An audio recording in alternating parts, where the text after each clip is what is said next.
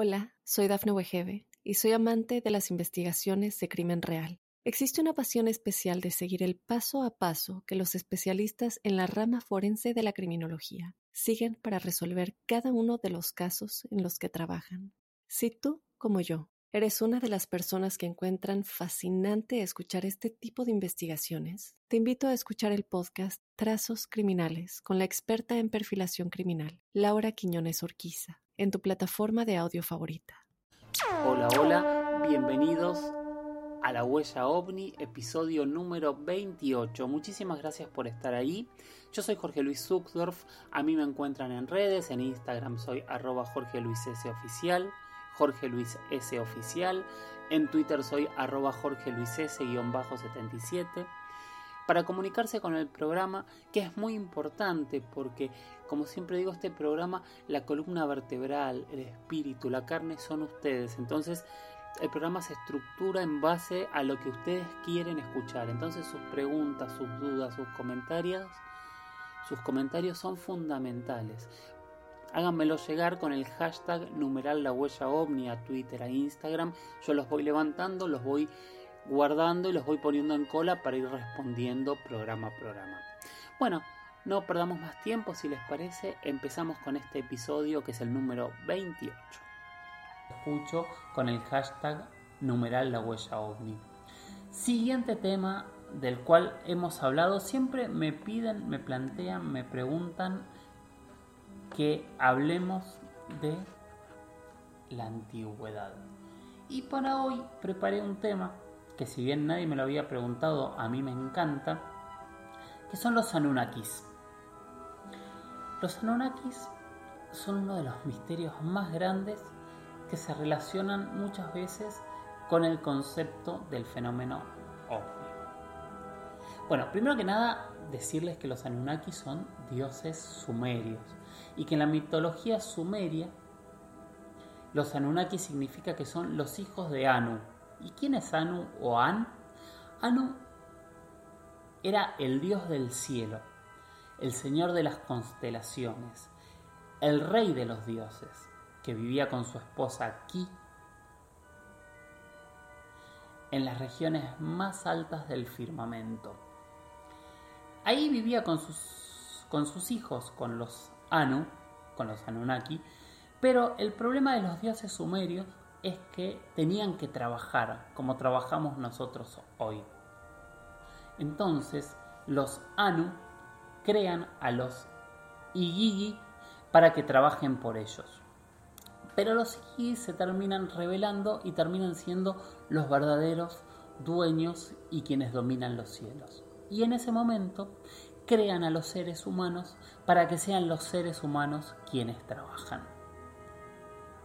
Bien, a partir de ahí es donde se empieza a generar las preguntas.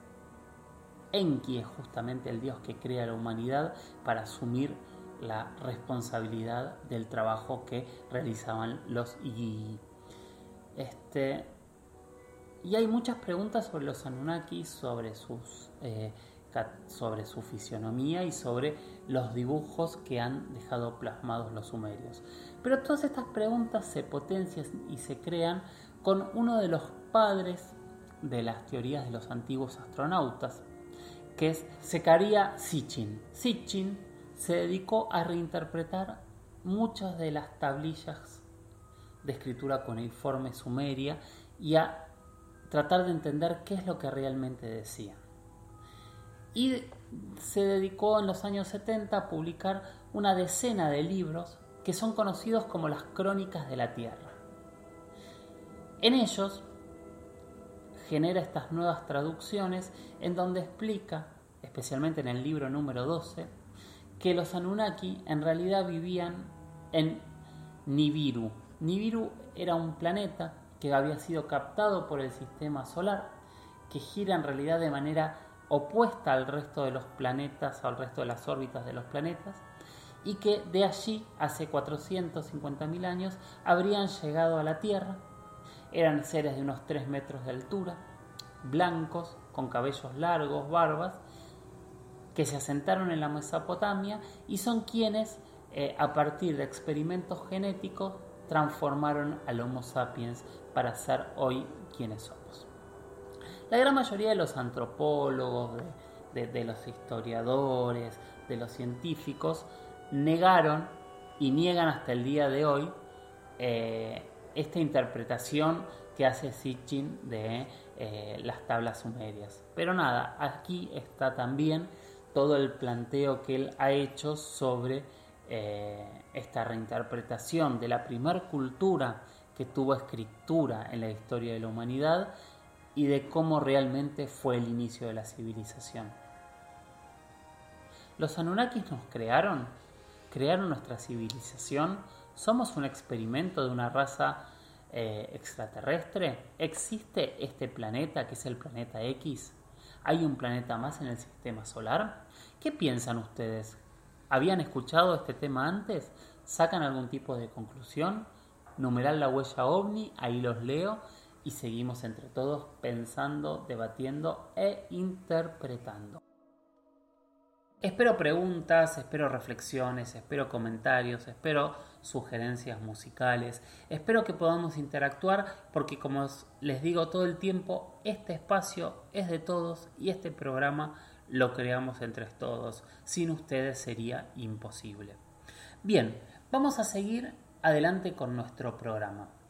Ahora vamos a hablar de un tema que eh, en los últimos días lo, estuve hablando en un vivo con mis dos amigos, con Johanan Díaz Vargas y con Lourdes Gómez. Lourdes ya fue parte del programa, Johanan lo va a hacer muy pronto. Eh, y estuvimos hablando sobre eh, la actividad atómica y los ovnis. Hay muchos casos a lo largo de la historia que relacionan estos dos tópicos desde, sobre todo desde la década del 40, mediados de la década del 40, fines de la década del 40, empieza a aparecer cada vez más actividad de objetos voladores no identificados relacionados con bases militares en donde podría haber eh, actividad de este tipo. Hola, soy Dafne Wegebe y soy amante de las investigaciones de crimen real. Existe una pasión especial de seguir el paso a paso que los especialistas en la rama forense de la criminología siguen para resolver cada uno de los casos en los que trabajan. Si tú, como yo, eres una de las personas que encuentran fascinante escuchar este tipo de investigaciones, te invito a escuchar el podcast Trazos Criminales con la experta en perfilación criminal, Laura Quiñones Orquiza, en tu plataforma de audio favorita. Empezamos con Roswell, ¿no? Esta, este, esta caída ocurre muy cerca de una base, o antes con, con el caso de Kenneth Arnold, donde también están relacionada una base militar.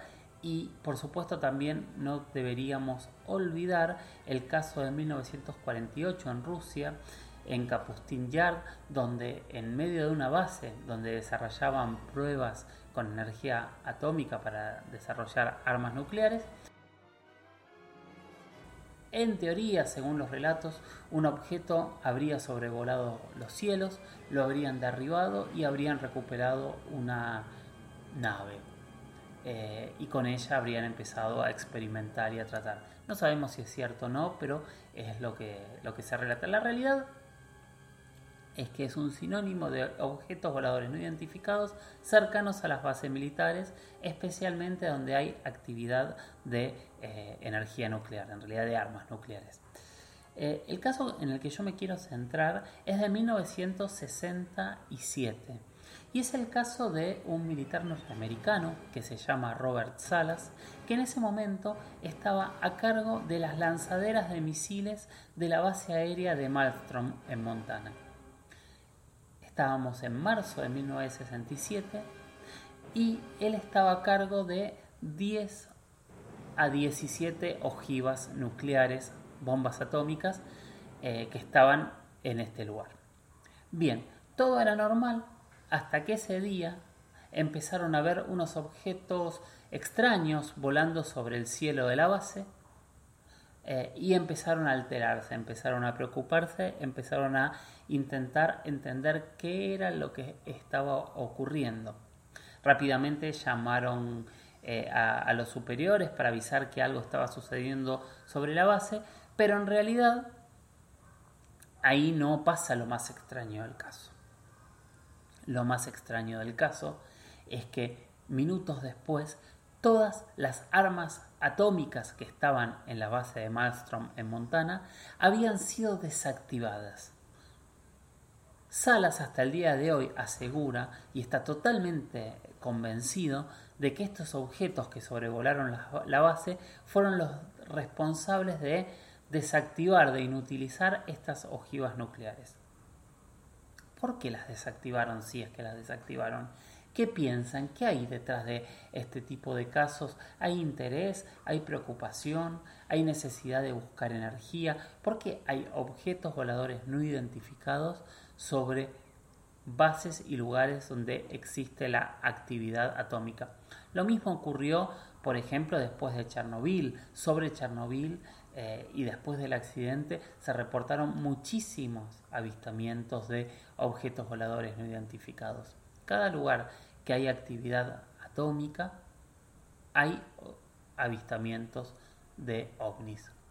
Conclusiones, pensamientos, ¿qué opinan ustedes? Acuérdense que los leo con el hashtag numeral la huella ovni. Ahora tenemos un audio. Vamos a escuchar a Mariel y después le responderemos a su pregunta. Me ocurre que tal vez pueden hablar de los denominados hombres de negro, eh, que se dice que, existen, si, si, es que existen, o, investigar un poco sobre ese tema, no sé qué te parece. Mariel, los hombres de negro son eh, uno de los puntos más grandes de, cualquier conspiración eh, relacionada al fenómeno ovni. No es algo que se haya conocido desde las películas, ¿no? Es, es, un concepto que es bastante antiguo y que se habla por primera vez de los hombres de negro en 1947. O sea, incluso se empieza a hablar de los hombres de, negro antes de Roswell. Fue cuando algunos vecinos en, el estado de Washington, después de afirmar y de eh, denunciar que habían visto eh, un platillo volador, en ese momento todavía no existían los ovnis. Unos días después llegó a la casa de Harold Dahl, uno de los vecinos, un hombre vestido totalmente de, de negro, y le recomendó dejar de hablar de lo que habían visto. No sabemos si fue una amenaza, si fue una recomendación, pero sí sabemos que Harold Dahl y el resto de sus vecinos empezaron a denunciar que este hombre había intentado silenciarlos. A partir de ahí empezaron a haber eh, muchísimas denuncias de hombres vestidos totalmente de negro que se acercaban a testigos que habían visto ovnis en diferentes partes de primero de Estados Unidos y después del mundo. Siempre se los describe de, una manera eh, similar, siempre están vestidos de negro, nunca llaman demasiado la atención y siempre tienen como esta actitud entre amenazante y escuchante. Si existe escuchante, si no acabo de inventar una palabra, guárdenla. ¿Existen los hombres de negro? Bueno, según las teorías conspirativas, van desde propios extraterrestres que tratan de guardar el secreto de que ellos están conviviendo en la Tierra, hasta eh, una agencia secreta del gobierno de los Estados Unidos que investiga el tema. En mi conclusión, los hombres de negro deberían ser eh, más ni menos que los investigadores de las agencias oficiales que investigan eh, el fenómeno ovni. Pensemos en eh, los agentes del libro azul, pensemos en, en, todas las investigaciones que ha desclasificado la CIA y que claramente ha hablado con los testigos y se ha acercado, pensemos incluso en, en la comisión del Pentágono dirigida por este, por este Luis Elizondo. De alguna manera son todos agentes del gobierno de Estados Unidos, vestidos de negro o no, que son quienes han investigado de manera secreta en algún momento de su historia y de su vida los incidentes y fenómenos ovnis y han hablado e interrogado a todos los testigos y participantes de cada uno de estos incidentes. Así que eh, ya de por sí yo creo que se ha mezclado el concepto de los hombres de negro con los agentes que realmente oficialmente han investigado el tema. Ahora nos queda esta gran pregunta. ¿Tienen más información que nosotros? ¿Hay información que se han guardado? ¿Por qué las agencias oficiales de diferentes países investigan el fenómeno ovni? ¿Qué conclusiones sacan? Cuando desclasifican los temas, cuando les quitan el velo de secreto tantos años después, los desclasifican completo, ¿sabemos realmente qué es lo que ocurre? Perdón, son muchísimas preguntas, yo lo sé, pero realmente hasta el día de hoy, por lo menos yo, no encuentro las respuestas. Hola, soy Dafne Wegebe y soy amante de las investigaciones de crimen real. Existe una pasión especial de seguir el paso a paso que los especialistas en la rama forense de la criminología siguen para resolver cada uno de los casos en los que trabajan. Si tú, como yo, ¿Eres una de las personas que encuentran fascinante escuchar este tipo de investigaciones? Te invito a escuchar el podcast Trazos Criminales con la experta en perfilación criminal, Laura Quiñones Orquiza, en tu plataforma de audio favorita. Seguimos con eh, las preguntas que ustedes han hecho y que son el espíritu, el alma de nuestro programa. Sandra hizo una pregunta bastante interesante y que en realidad termina hablando de las ansias, de los sueños y de las ganas que tenemos como humanidad de poder hacer un contacto extraterrestre. Sandra pregunta por las Voyager. ¿Qué son las Voyager y qué son los discos de oro que llevan eh, en ellas? Las Voyager son dos sondas que se lanzaron en el año 1977 desde Cabo Cañaveral con el objetivo de ir hacia los planetas exteriores del sistema solar y seguir más allá de los planetas. Cada una de las sondas tiene consigo un disco de oro que fue ideado por un grupo de científicos eh, que Carl Sagan estaba a cargo, en donde contiene saludos en 55 idiomas, contiene una explicación científica de ubicación de dónde está la Tierra, contiene sonidos y características de nuestro planeta y de alguna manera eh, imágenes también contiene como las del ser humano y de algunos otros animales y de alguna manera es como una tarjeta de invitación a alguna cultura extraterrestre que quiera venir a visitarnos. Estas dos naves, eh, una ya ha superado el sistema solar, la otra está superándolo en este momento, 40 años después, pero después del sistema solar calculamos que deberían pasar 40.000 años para que logren llegar a alguna de las estrellas que podrían llegar a tener eh, algún tipo de eh, civilización. Entre 40.000 años de ida y de vuelta, tal vez estén con nosotros las respuestas de estas tarjetas de invitación en 80.000 años. Avísennos si hay algún tipo de novedad. Son un sueño, son en algún momento se habló de eh, una botella arrojada al mar, eh, son dos botellas arrojadas al, al espacio, a más allá, eh, diciendo, hola, acá estamos y los estamos esperando. Tal vez algún día, como tantos libros, tantas historias de ciencia ficción, las voy a ver regresen a la Tierra con alguna civilización que logró encontrarlas, logró descifrarlas y logró comprender que los estábamos invitando a visitarnos en paz. Nosotros no lo vamos a saber, ni siquiera sabemos si la civilización humana va a saberlo, pero tal vez algún día lleguen a la Tierra. Lucas Riff, Luquitas-Riff, arroba Luquitas-Riff, nos hizo otra pregunta. Y él me dijo la semana pasada, ¿qué opinas? Si la vida acá se adaptó al fondo marítimo, ¿puede una vida desarrollarse en otras condiciones, en otros planetas? Y capaz que lo descubrieron pero nunca se lo dijeron y solo se enfocan en buscar vida inteligente parecida a nosotros? La vida, Lucas, es, eh, eh, es una complicación en sí, porque lo primero que tenemos que definir a la hora de buscar vida es qué es la vida. Y una vez que definimos qué es la vida, podemos intentar encontrarla. Por supuesto que podemos habernos pasado por alto eh, algún elemento que para nosotros no es vida y que realmente lo es.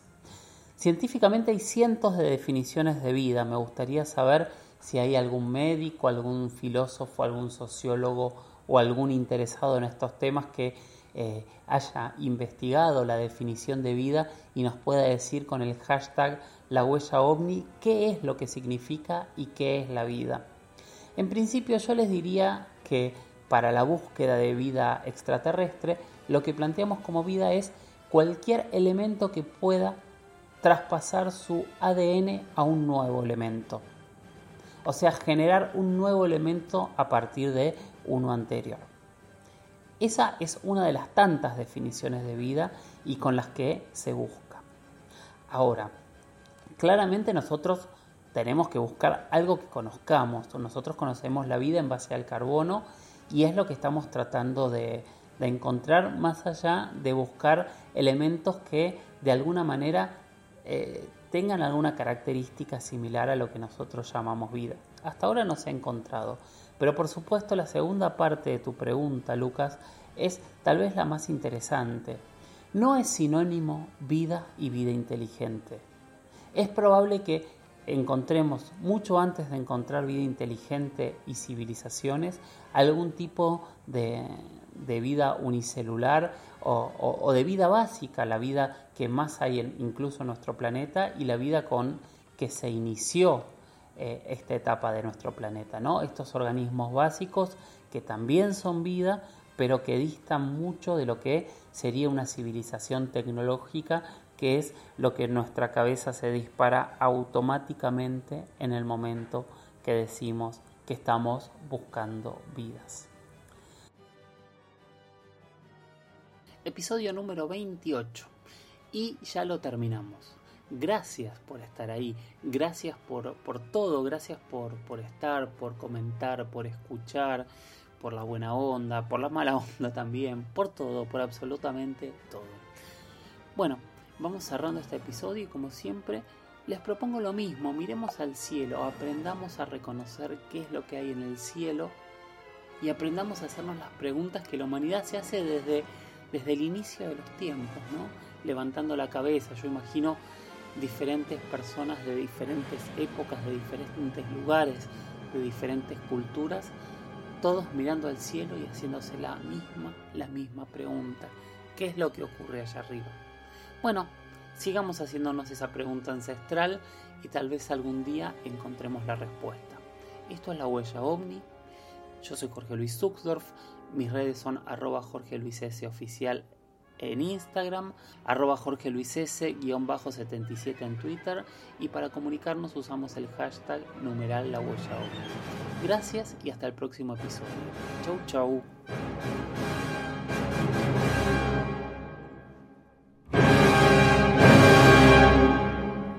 Hola, soy Dafne Wegebe y soy amante de las investigaciones de crimen real. Existe una pasión especial de seguir el paso a paso que los especialistas en la rama forense de la criminología siguen para resolver cada uno de los casos en los que trabajan. Si tú, como yo, eres una de las personas que encuentran fascinante escuchar este tipo de investigaciones, te invito a escuchar el podcast Trazos Criminales con la experta en perfilación criminal, Laura Quiñones Orquiza, en tu plataforma de audio favorita.